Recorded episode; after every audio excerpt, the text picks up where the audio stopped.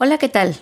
¿Cómo están? Bienvenidos a este nuevo episodio de Auxilio Somos Papás, el podcast, en donde hoy voy a hablar de los niños normales, de los niños regulares, de aquellos de los cuales no debemos preocuparnos, porque también hay algunos padres que se preocupan demasiado por cosas que no son un trastorno psicológico en los niños, por cosas que son propias de la infancia, eh, por crisis, por eh, aprendizajes que tienen los niños. Y bueno, quiero darles mucha paz, quiero darles mucha tranquilidad, eh, que no corran a buscar ayuda psicológica o que no se sientan como que están perdidos de pronto en un problema en un problemón en el cual sus hijos están atravesando por una crisis muy intensa. No, eh, vamos a darnos cuenta que la infancia no es un tiempo tan placentero, tan perfecto, tan sin estrés o sin crisis ni monstruos como de pronto lo tenemos en la memoria, sino que en la infancia de todo niño, pues también pasan este, estas grandes tragedias que se resuelven por sí solas. Me va a encantar darles mucha paz y me va a encantar resolver algunas dudas que ustedes tienen. Quédense aquí. Yo soy Marcela Castillo, este es Auxilio Somos Papás, el podcast. ¡Auxilio! Somos papás. Yo soy Marcela Castillo, experta en psicología infantil, empeñada con transmitir a los papás los conocimientos sobre psicología infantil que les den herramientas para formar hijos felices, seguros de sí mismos, independientes y responsables, para lo cual te comparto la experiencia de años de ejercicio profesional. ¿Y por qué no? Invito a expertos en ciertos temas que nos den luz, nos destruyan mitos de todos tipos que obstaculizan la crianza y te den tips efectivos. ¿Sabes por qué? Porque ser papá es la labor más trascendente del ser humano. Y somos seres exitosos solo cuando vemos a nuestros hijos alcanzar el éxito.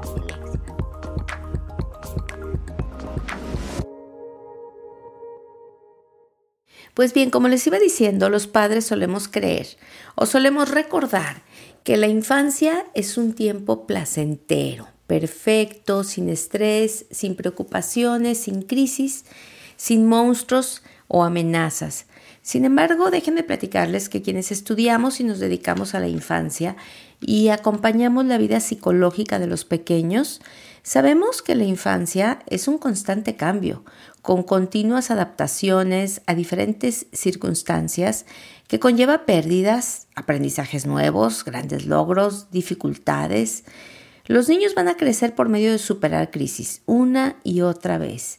La infancia no es un terreno plano de pastos verdes, es un terreno a veces escabroso, de, de sobresaltos, de retrocesos donde por un momento nos aferramos a nuestros padres y al otro estamos luchando por la independencia, el crecimiento, la madurez. Esto los niños normalmente lo van a superar sin mayor dificultad, estos ires y venires, incluso diría yo hasta con cierta naturalidad, y casi siempre solos, con un poco de paciencia y comprensión de sus padres. Eh, pero sin embargo, bueno, pues las crisis, las crisis preocupantes son las duraderas.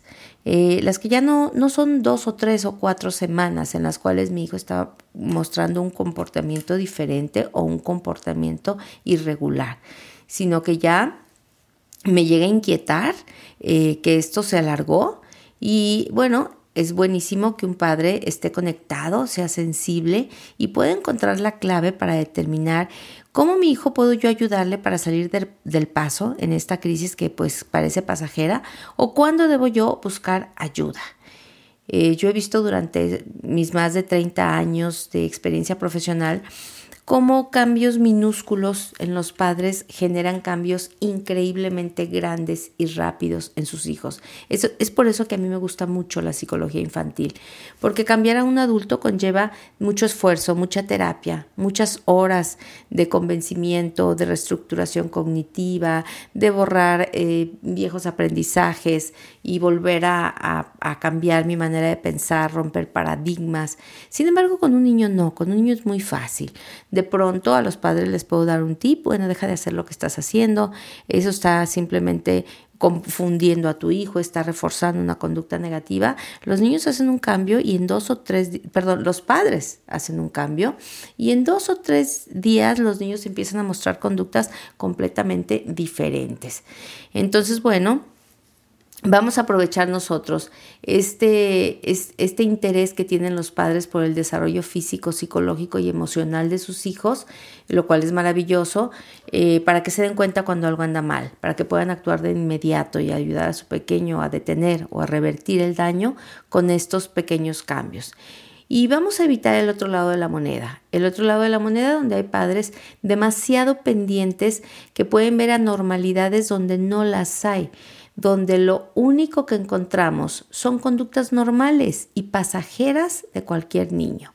Son fases de su desarrollo, mecanismos para aprender o para superar algo o incluso un ritmo normal, aunque no propiamente gradual en algunos niños, y esto es, esto es común, de la adquisición de alguna habilidad. Eh, algunas veces los, los niños muestran signos que para los padres no son molestos y por lo tanto no son preocupantes. Como por ejemplo un niño que está demasiado callado y entonces los padres lo encuentran normal o pues están felices de que su hijo esté tan, tranquilo. Mientras que algunas veces hay signos eh, como accidentes que tiene el niño de pipí o popó constantemente en el proceso de aprendizaje, que eso sí resulta muy molesto o muy incómodo para los padres. Y este padre corre a buscar ayuda y siente de inmediato que algo anda mal con su pequeño, cuando esto es normal, cuando aquí lo único que estamos hablando es de que este signo es sumamente incómodo para el padre, pero no propiamente es un signo de anormalidad. Quizás en el primer caso Quizás es muy cómodo que un niño esté demasiado callado, pero a lo mejor eso sí es un signo de, anormalidad. Pues hoy les voy a decir algunas de las cosas por las cuales a mí me buscan en consulta y que yo quiero que ustedes desarrollen eh, cierta astucia, manejen mucha ternura y que encuentren la clave o el truco para que este niño mejore ese tropezón que está teniendo en su desarrollo normal. Eh, no, no hay una única clave. Eh, no hay un solo consejo para no fallar en la crianza. Eh, si los niños tienen algunas necesidades específicas, pues les diré, sí, sí tienen algunas. Tienen tres básicamente necesidades específicas que los padres deberán de cubrir sin, excederte, sin excederse, que son la saciedad, el calor y la seguridad. Eso lo sabemos todos los que ayudamos en la crianza con niños. La saciedad me refiero a saciedad no solamente de comida, lo cual es evidente y lógico. Hablo de saciedad de información, de conocimientos, de tiempo de placer y de juego. Si un niño tiene hambre de conocer, de experimentar, de saber, de descubrir, han de acompañarlo los padres amorosamente en esta aventura de satisfacer este apetito que le hará una persona plena y podrá así encontrar su vocación, encontrar su llamado. Entonces estemos siempre pendientes de satisfacer esta saciedad de, de un hijo. También está el calor, decía yo. El calor que se refiere al cobijo, al cariño, a la ternura. Los padres tienen que estar bien seguros de no ahogarlo con este cariño, de no asfixiarlo con un cobijo sobreprotector. Eh, solo le van a dar una tibieza constante, eh, con la certeza de que aquí en casa hay un espacio cálido de aceptación incondicional cada vez que lo necesites. Y seguridad, que es la necesidad más difícil de satisfacer en los niños, es una confianza en ti como padre que emana, que se transpira y que proyecta hacia el pequeño, que le hace sentir que todo está bien y que si no está bien, va a estar bien, porque no estamos solos en este camino, estamos nosotros y estaremos siempre confiando en, en la vida de este pequeño para que él pueda aprender a confiar en sí mismo más adelante. Y sobre todo trabajando por esta seguridad es por, lo que yo transmito todos estos conocimientos, porque quiero que ustedes reaccionen con mucha seguridad. Em, por lo tanto, les voy a hablar de algunos comportamientos comunes en niños normales eh, que solamente van a decir ustedes, ok, mi hijo es normal, eureka, aleluya, todo está bien, adelante, no pasa nada, y tengo que pensar ¿De qué forma lo voy a manejar? No con ansiedad, no con angustia, no corriendo a buscar por todos lados, teniendo esa seguridad, esa confianza en mí mismo y ayudándole, transmitiéndole esta confianza para que dé un brinquito cuántico, para que avance en su desarrollo emocional, en su desarrollo psicosexual y pueda ser una mejor persona. ¿Ok? A ver, empiezo con algo que me preguntan mucho los padres de niños pequeñitos, bebés. ¿Por qué mi hijo tira la comida al piso? y algunas veces incluso se llegan a, a, preocupar las mamás tanto porque no saben si es un tema relacionado con la alimentación o un tema relacionado con la violencia. Déjenme decirles que no. Es normal que un niño de alrededor de 10 meses tire la comida o aviente los juguetes al suelo. Y no solo eso, sino que vea con placer cómo se estrellan. Esto no es de ninguna manera un síntoma de violencia, de rebeldía o un rechazo al alimento. Tu hijo lo que está haciendo es que está observando las reglas de la física, está entendiendo cómo funciona la gravedad, está probando su fuerza, su coordinación, entendiendo la velocidad de un objeto sólido y su relación con la fuerza y la distancia. Enhorabuena. Tu niño piensa, ahora dale solo aquellas cosas que no dañe y enséñale que puede tirar y que no con firmeza y con cariño. Mi hijo tiene un juguete favorito que no suelta para nada. Esta es alguna preocupación de algunos padres. Es un hábito muy normal en los pequeños. Eh, puede ser que cambien de objeto de tanto en tanto o pueden ser que tome el mismo objeto por meses o por años. Los psicólogos le llamamos el objeto transicional y tiene la importante función de brindarle al pequeño seguridad, les hace sentir la presencia de la madre en la ausencia de ella. Es verdaderamente reconfortante y una gran ayuda para los padres. No hay que preocuparnos por ello. Pronto ya no lo va a necesitar más. Mientras es un objeto que le dará mucha paz cuando esté cansado, cuando extrañe a sus padres, cuando tenga sueño y esté en un lugar nuevo. ¡Qué maravilla! Ese objeto le dará mucha paz. Ojo, este objeto no se castiga, no se quita como el pañal o el chupón a cierta edad. Es inofensivo. A medida que el niño no lo necesite más, lo va a dejar en el olvido o va a pasar a formar parte de los demás juguetes por ahí entre los peluches, con las demás cobijitas, con las demás almohadas y ya no representará más nada.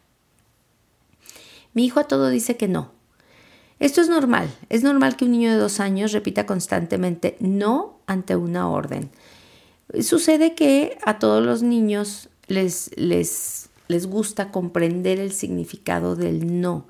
Algunos son más intensos en el buscarle este significado. Otros lo olvidan en un par de semanas porque ya están reafirmados como individuos únicos y diferentes de su madre. Es decir, ya descubrieron que tienen una voluntad propia, que no son un trozo de la madre, un trozo de nosotros mismos y que pueden diferenciarse, oponerse. Esto les produce cierta felicidad, cierta tranquilidad, cierto placer. ¿Por qué? Porque están por primera vez ejercitando su voluntad. No estamos aún hablando de una desobediencia, de una conducta desafiante. Muchas veces incluso es útil enseñarle el significado de la palabra no. Y cuando le ofrecemos un paseo y automáticamente dice no, podemos decirle, ah, ok, creí que te podía parecer divertido, pero está bien, no vamos, aquí nos quedamos. Colgamos las llaves y nos regresamos. Y así poco a poco el niño va a tomar responsabilidad de sus no y se hace consciente de lo que conlleva. Después de esta etapa, si la manejamos nosotros con inteligencia, si no nos enganchamos, el niño va a avanzar en sus habilidades y cambiará este rudo y burdo no por una habilidad de seducción o por manipulaciones más sutiles y va a llegar al punto de la negociación a través de la madurez. Mi hijo habla solo o mi hijo tiene un amigo imaginario. Es normal que un niño de alrededor de dos o tres años hable solo, hable con sus juguetes, se conteste a sí mismo o haga hasta amigos imaginarios. Eh, esto se debe a que a esta edad la fantasía reina en la vida de los pequeños. Su imaginación es muy vívida y esta es una forma muy creativa que va a tener él de adaptarse a la soledad. Esto por eso lo hacen mucho más los niños que son hijos únicos o que son el más pequeñito y ya no tienen con quién jugar, o niños que pasan mucho tiempo solos y por medio de un amigo imaginario van a superar sus emociones, porque recordemos, el juego es vital, la convivencia humana es vital y necesaria a partir de los dos o tres años. Por lo tanto, cuando el niño no tiene un compañerito real con el cual convivir y jugar, pues lo que hace es que con su imaginación genera este amiguito. Lejos de que el niño esté alucinando, hay que alegrarnos, pues su desarrollo va viento en popa. Va desarrollándose armoniosamente. Los dos o tres años son la época en la que un niño puede volar a otro planeta, hablar con los animales, ver hadas, hasta entrar en su cuerpo a observar los diminutos seres que lo controlan. No es para preocuparse, mientras que el niño no prefiera jugar con estas personas imaginarias a las personas reales. De pronto el amigo imaginario queda por ahí abandonado y nos vamos a jugar con los primos que acaban de llegar o con los vecinitos que han tocado la puerta. Todo está bien. Mi hijo no duerme bien. El sueño es una de las cosas que suelen preocupar a los padres de los niños normales eh, que el niño, que su hijo duerma mal o que tenga pesadillas o que se pase a la cama de los papás, sobre todo por el problema de sueño que a los padres les representa. En todos los niños se presentan ciertas etapas en los que el sueño sufre de algunas crisis. Eh, por ejemplo, a los 8 o 9 meses, el niño ya no se acuesta y se duerme tranquilamente, porque se percata de nuestra presencia o ausencia. Antes no se percataba y ahora reclama la presencia de los padres, lo cual no debería de ser necesario para que el niño concilie el sueño. Aquí debemos hacerle sentir nuestra presencia cercana, aunque no física. Necesitamos hablarle de lejos, decirle que todo está bien, entrar, tranquilizarlo y salir de la habitación. Y esto no debería de pasar más que unas cuantas semanas. ¿Y qué me dice? Me dice que el niño ya tiene conciencia de sí mismo y de su soledad. Todo está bien y esto debería de pasar, siempre y cuando los, los padres lo manejen adecuadamente y no se traigan al niño a la cama. Hacia los 12 o 14 meses, el niño ya descubrió que el mundo no cesa cuando él se va a dormir. Se resiste a ir a dormir. Argumenta que no tiene sueño, que no está cansado, que no quiere irse a la cama. La verdad es que un niño de esta edad está conociendo su mundo y no se quiere perder de nada. Es normal que no se quiera ir a dormir.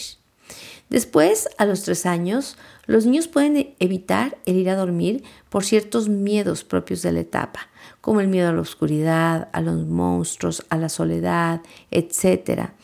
Algunas veces hemos caído en el error de establecer rutinas de sueño que están plagadas de rituales incómodos, como mecer a nuestros hijos, acariciarles el pelo, tocarlos, sobarlos. Y bueno, obviamente ellos van, con el paso del tiempo, van a exigir que estos mismos rituales incomodísimos se vayan haciendo. Y los padres se dan cuenta y dicen, bueno, pues estoy sistiado, pues ¿qué hago? O sea, arrullar a un niño de dos meses es encantador, pero arrullar a un niño de cuatro años ya no, ya no es posible, ya es muy, muy agotador hacerlo día con día. Bueno, no se preocupen, digo, no todo está perdido, basta con corregir esas rutinas de manera que sean menos complejas, más cómodas y funcionales. Son unos cuantos días para que el niño nuevamente se habitúe a las nuevas rutinas de sueño y santo remedio. Mi hijo a medianoche despierta aterrado. Pues esto por extraño que parezca es normal. Es normal que aparezcan estos llamados terrores nocturnos que suceden entre los 2 y los 5 años, aparecen en el 1% de la población. El niño de pronto se incorpora de la cama, refunfuña o grita aterrorizado. Puede incluso que sientan ustedes como padres que no los reconoce o hable con algo o con alguien que nosotros no podemos ver. No responde a nuestros intentos de calmarlo, de serenarlo y puede incluso rechazar violentamente que lo toquen o que lo abracen sus padres. Después de unos minutos se calma, sigue durmiendo como si nada y el día siguiente no recuerda nada. Estos terrores nocturnos pasajeros desaparecen de manera tan súbita como aparecieron. Solo son de cuidado cuando su frecuencia, es decir, cuando el número de eventos por noche o cuando su, su duración, es decir, que duran muchos meses, van a generar un desgaste en los padres y fatiga diurna en el pequeño. En estos casos sí habría que pedir consulta con un neurólogo pediatra para decidir eh, si se da un medicamento o no para reducir su, incidencia o su intensidad. Pero si aparecen así, un terror nocturno cada tres semanas o algo así, no pasa nada, no se preocupen, van a desaparecer eh, y no tiene que ver con algo grave en el desarrollo del niño. Mi hijo tiene soliloquios o mi hijo habla dormido. Bueno, este es un tipo de sonambulismo muy común en el cual los niños dicen frases, ya sea comprensibles o incoherentes. No es para preocuparnos. eh, suelen aparecer generalmente ante un cambio, un cambio de rutinas, de ciudad, un viaje, por ejemplo, un cambio de escuela. Eh, si se tuvieron fuertes discusiones durante el día o un evento impactante, el cerebro está cansado y tienes eh, lapsos de sueño alterados, pero no es una enfermedad, es un incidente durante el trayecto de un cerebro inmaduro que va a pasar y que va a ceder con el tiempo en casi la totalidad de los casos. Mi hijo se hizo pipí en la cama. Los niños normales pueden hacerse pipí en la cama de vez en cuando, ya sea que hayan olvidado vaciar la vejiga antes de dormir, ya sea que hayan tomado más líquidos que regularmente, ya sea que sientan frío durante la noche o incluso pueden soñar que se levantan, se dirigen al baño, se sientan a orinar y de pronto se sorprenden cuando se sienten mojados, se dan cuenta que no se han levantado de la cama y que están empapados. Esta es parte de la madurez de los esfínteres y del sueño. No hay nada por lo que alarmarse. Eh, si esto sucede, obvio, en un par de ocasiones durante la infancia, eh, por allá de vez en cuando. Eh, incluso cuando es muy frecuente, déjenme platicarles que hay una idea muy extendida de que invariablemente hacerse pipí en la noche se debe a un problema de ansiedad o sufrimiento infantil, pero no, no es siempre así. Esto más bien está catalogado como un trastorno del sueño. Algunos niños durante la fase del sueño tienen una producción deficiente o bien ausente de plano de la hormona antidiurética que impide la relajación del esfínter. Y a medida que el cerebro madura y las fases de sueño evolucionan, esto va a desaparecer. Mi hijo se hizo popó. Algunos niños pueden presentar ocasionalmente algún episodio de encopresis o expulsión involuntaria de las heces. Esto, si no se repite, no nos está hablando de un problema de abuso, de abuso sexual, tampoco de un problema de carácter. Quizás hubo un problema digestivo que no le permitió al niño llegar al baño o algún alimento lo laxó demasiado, una situación donde no se sintió con confianza para ir al baño, se apenó de preguntar dónde estaba el baño o un sinnúmero de causas pueden provocar este incidente ocasional. Su reacción de incomodidad y vergüenza nos va a dejar claro que no se trata de una expresión de rebeldía como en la encopresis clínica. Y hay que darle confianza al pequeño, darle herramientas para que no vuelva a suceder, que no espere tanto, que es normal, que alguna vez nos pasó de pequeños, que puede incluso interrumpir una clase o una, conversación cuando siente necesidad de ir al baño, que eso no es grave, etc. Mi hijo no es líder, no todos lo somos. Es una habilidad eh, que va de la mano de algunos tipos de personalidad, pero las habilidades de liderazgo también se pueden desarrollar a lo largo de la vida. Los éxitos académicos o laborales, por ejemplo, el desarrollo de una vocación o una profesión exitosa, todo esto y muchas cosas más pueden hacer que nosotros hayamos desarrollado la capacidad de, liderazgo a lo largo de nuestra vida, pero muy probablemente no fuimos líderes de pequeño, ni tampoco se necesita ser líder para ser pleno, ni para ser feliz o para realizarse o triunfar en la vida. Muchísimos niños no son líderes y son niños felices, encantadores y que se adaptan perfectamente bien tanto en la familia como en el sistema académico. No es algo que nos deba de preocupar ni de quitarnos el sueño. Mi hijo es tímido.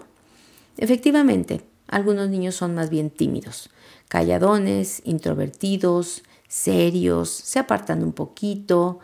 Esto quiere decir que responden más a su interior que al medio externo. Esto quiere decir que están más pendientes de lo que ellos quieren que de lo que los demás quieren. Pueden ser incluso niños más auténticos y hasta más despreocupados del que dirán, más despreocupados de caer bien o de cumplir las expectativas.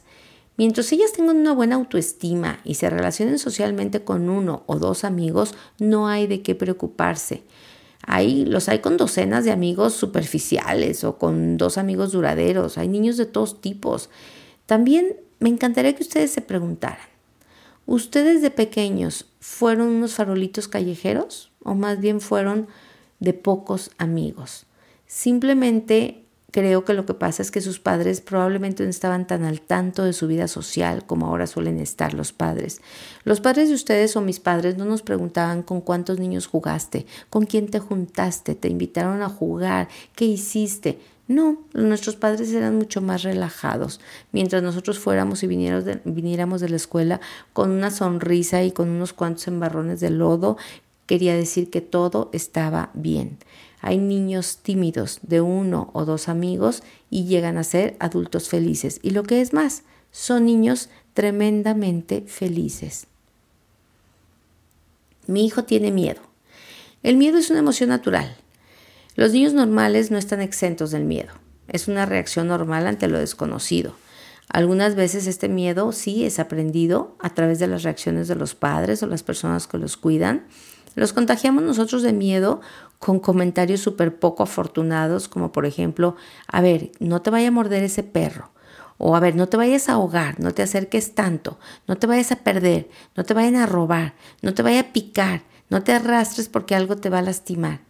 Pues sí, y también pueden reaccionar con miedo los niños después de una mala experiencia con un objeto, con un animal o con una situación en particular. Está bien, es normal.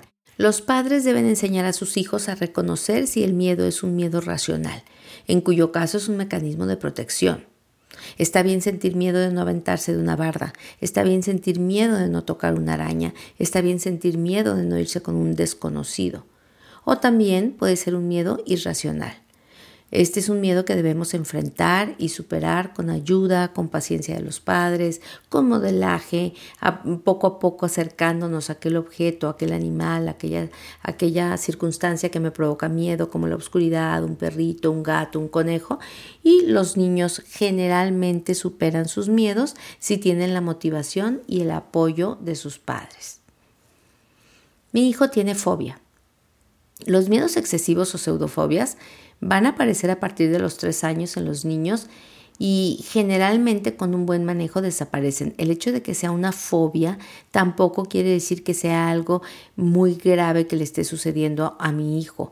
Una fobia es un miedo a algo real que no tendría por qué provocar tanto miedo como la escuela, las moscas, los perros, los truenos, los desconocidos, el elevador, etcétera no suelen ser fobias verdaderas como las de los adultos, puesto que el niño se tranquiliza simplemente con la presencia de un adulto. Las verdaderas fobias aparecen ya más tarde, esas sí son un poco más difíciles de aniquilar. Aquí, cuando el niño tiene esta pseudofobia, no lo vamos a forzar, sí lo vamos a alentar a que hable de su miedo, a que busque los motivos de su inseguridad le vamos a dar información verídica del poco peligro que esto representa para él. Vamos a tener mucha paciencia para mostrar, eh, mostrar que tenemos nosotros confianza de acompañarlo a enfrentar este miedo. De forma sistemática lo vamos a ir aproximando o acercando poco a poco para no reforzar las conductas de miedo, de apego, de dependencia. O sea, no está bien decir saquen al perro porque mi hijo le tiene miedo al perro. Lo correcto es decir, no, yo te voy a acompañar, en esta casa hay un perro. Si hay un perro es porque no lo consideran peligroso y vamos a respetarlos. Yo te voy a acompañar y yo voy a estar junto a ti y te voy a motivar para que superes tu miedo, eh, para que no te pierdas de una vida plena. Eh, una verdadera fobia se va incrementando con el tiempo, a pesar de esto, se va a recrudecer en la adolescencia y llega a ser sumamente limitante. Pero en una, en una pseudofobia, nosotros los padres vamos a acompañar a nuestros hijos poco a poco a que superen sus miedos y a que sean personitas mucho más valientes. Y esto además les va a generar una muy buena autoestima. Mi hijo tartamudea.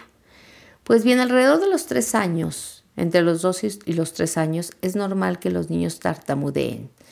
No debemos forzar y esto desaparecerá en unos meses o en unas semanas. El tartamudeo se debe a que a esta edad el pensamiento del niño es más acelerado que su velocidad para hablar. Se le agolpan las palabras en la boca y de ahí el tartamudeo. Poco a poco se coordina la velocidad del habla con la velocidad del pensamiento y ya no habrá nada de qué preocuparse. Si se da pasados los cinco años, ya probablemente sería el, el momento perdón, de visitar a un especialista Mientras tanto, no presiones a tu hijo, no le completes las frases, eh, no, no, te muestres desesperado, simplemente ten paciencia para que él pueda terminar las frases eh, por sí solo. Esto le va a dar mucha seguridad. Y después de unos meses, de unas semanas, esto va a desaparecer. Mi hijo dice malas palabras. Bueno, le llamamos coprolalia y es normal. En una época todos los niños tienen el impulso de decir palabrotas. O incluso no, no en todo momento, sino en una ocasión en que lo amerite. Recordemos que los niños repiten todo lo que escuchan y cuando repiten estas palabras y la reacción del medio ambiente es de asombro, de diversión, de sorpresa o de risa, bueno, pues esto les confiere un efecto mágico a estas palabrotas y esto es irresistible para él. Lo mejor es evitar este tipo de reacciones e ignorarlas. Pasarán pronto. Eh, si el niño no tiene una rabia acumulada que necesite expresar, simplemente con que los padres no, tengan una reacción excesiva, eh, pueden decir que esa palabra no la usamos en casa, que esa no es una palabra linda, una palabra correcta, hacer caso omiso y avanzar. Eh, si el niño no tiene este ejemplo y este modelo en su casa, muy seguramente el niño dejará de decir palabrotas muy, muy rápido. Y también siempre y cuando no se mueran de la risa los, los compadres, los tíos, los abuelos, porque esto va a reforzar muchísimo el uso de las malas palabras. Mi hijo se enoja cuando pierde. Le llamamos baja tolerancia a la frustración y es natural. Perder no es divertido. No tener lo que uno desea tampoco, ni poder hacer todo lo que nos viene en gana. Y obviamente los niños van a expresar este desagrado pues con toda su intensidad de niños. Si bien desearlo todo es natural y lógico, pues no, no, no poder tenerlo todo también es una realidad. La vida sería imposible sin frustraciones y por lo tanto por medio de la educación, eh, por medio de la madurez del niño, él va a aprender no a reprimir, sino a dominar este sentimiento. El niño insoportable no acepta las frustraciones y reacciona a las prohibiciones o a sus incapacidades de manera muy intensa, afectando sus emociones y afectando su entorno. Aquí los padres deberán de tener una buena crianza, una buena educación que acompañe al pequeño y que le ayude a entender y a dominar el sentimiento de frustración. Vamos a aprovechar los fracasos como un trampolín para lograr mis metas. Vamos a aprender de ellos, vamos a ser resilientes y desde muy pequeños vamos a enseñar a los niños a lidiar con ese sentimiento desagradable y feo de una frustración sin por ello entrar en conflicto con, con mi medio ambiente, dañarme o dañar a alguien más. Mi hijo no para. Los niños pequeños están en constante actividad. Todo para ellos es nuevo. Es interesante, es digno de explorar, de conocer y para ello hay que moverse y además, moviéndose, van a ejercitar y dominar todos y cada uno de los músculos de este cuerpo que recién maneja también. Pues apenas hace unos meses este niño eh, que ya domina caminar y alejarse de su madre y sentirse independiente, pues no podía alejarse, no podía ir a tocar todo lo que veía. Tiene por eso muchos asuntos pendientes. Esto debería de ir decreciendo a los 5 años, que, los niños se vuelven un poco más serenos, tranquilos, se concentran más en una actividad, mariposean menos. Recordemos, los niños menores de 5 años son ardillas infatigables y esto es lo normal. Mi hijo miente. Sí, los niños muy pequeños no distinguen entre la realidad y la fantasía. Ellos pueden inventar una historia y creérsela. Después de todo, ¿de dónde salió? Si me la acabo de inventar, seguramente pasó. Pero ya más tarde pueden eh, distinguir eh, la, mentira de la verdad y de todas maneras pueden encontrar una mentira útil que les evita una situación desagradable. Eh, por eso cuando hicieron una travesura, desobedecieron, mienten para evitar el castigo. Podemos reprobar la mentira y enseñarles a asumir sus actos, aceptando el castigo y aprendiendo el valor de la sinceridad. Pero no nos cortemos las venas. Eh, solo nos vamos a preocupar si se empecina en una mentira, aunque es evidente y él lo sabe. O si las mentiras son el pan de cada día. Ahí probablemente ya estemos tratando con un problema de autoestima. pero si son ocasionales, no se preocupen. Los niños mienten, hay unos que mienten un poco más y hay unos que tienen unas temporaditas un poco intensas de mentir. Y bueno, ahí los padres están un poco más aplicados en enseñarles el valor de la sinceridad. Mi hijo roba. Hasta los cinco años, los niños no tienen todavía una clara noción de pertenencia. Sí hay una clara comprensión de la prohibición o del no, no toques esto, no comas esto. Sin embargo, no tienen clara la pertenencia. Por lo tanto, los hurtos a esta edad son simplemente desobediencias. Los hurtos ya cobran importancia como tales solo después de los siete años, que pueden representar un sentimiento de revancha, de injusticia, un rasgo sociopático, un, un rasgo incluso depresivo en los niños. Pero antes de esto, simplemente los padres tenemos que dejar bien claro eh, cuál es, eh, a quién pertenece este objeto y nunca Escuchen bien, nunca el niño debe salirse con la suya y quedarse con un objeto robado. Siempre el niño va a ir y va a regresar el objeto junto con una disculpa. No nos vamos a hacer de la vista gorda, porque esto puede generar mucha confusión. El niño no termina de esclarecer el concepto de pertenencia o además genera malos hábitos o problemas graves de valores. Mi hijo siempre quiere ser el malo se identifica con el villano de la película. Sí, es un mecanismo de defensa comúnmente utilizado por los niños, nosotros le llamamos la identificación con el agresor. Es una especie de si no puedes con el enemigo, únete a él. Así de esta manera, pues los niños superan el miedo al villano.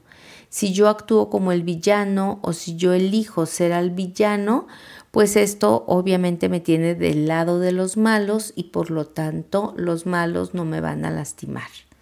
Pero no representa esto una, una patología antisocial, no quiere decir que mi hijo esté inadaptado, no, no, no, probablemente al contrario, es un niño un poquito más miedosito de lo normal y es un niño muy creativo que ha elegido y se le ha ocurrido que ponerse del lado de los malos es algo que lo mantiene un poquito más a salvo.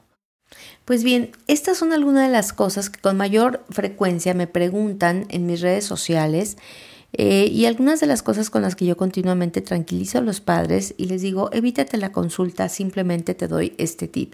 Me imagino que habrá muchas más. Yo te voy a invitar a que tú, por medio de mis redes sociales, me encuentras en Instagram como Marcela Castillo E o arroba, Escuela de Padres GDL eh, o arroba Marcela Castillo E para que me comentes cuáles son tus preocupaciones acerca del desarrollo de tus hijos. Probablemente estás en este límite en el que no sabes si buscar ayuda psicológica o no. Yo puedo hacerte otro podcast, puedo hablar de algunas otras cosas que los niños normales manifiestan para que todos los padres tengan esa seguridad y proyecten esa seguridad en sus hijos cuando manejan algunas crisis propias de la infancia. Así que te invito a que me mandes un mensaje directo, a que me contactes, a que me sigas en Facebook también, estoy como Marcela Castillo, eh, para que podamos hacer juntos una sinergia con mayor conocimiento para los padres sobre el desarrollo de los niños. Yo soy Marcela Castillo y esto fue Auxilio Somos Papás, el podcast.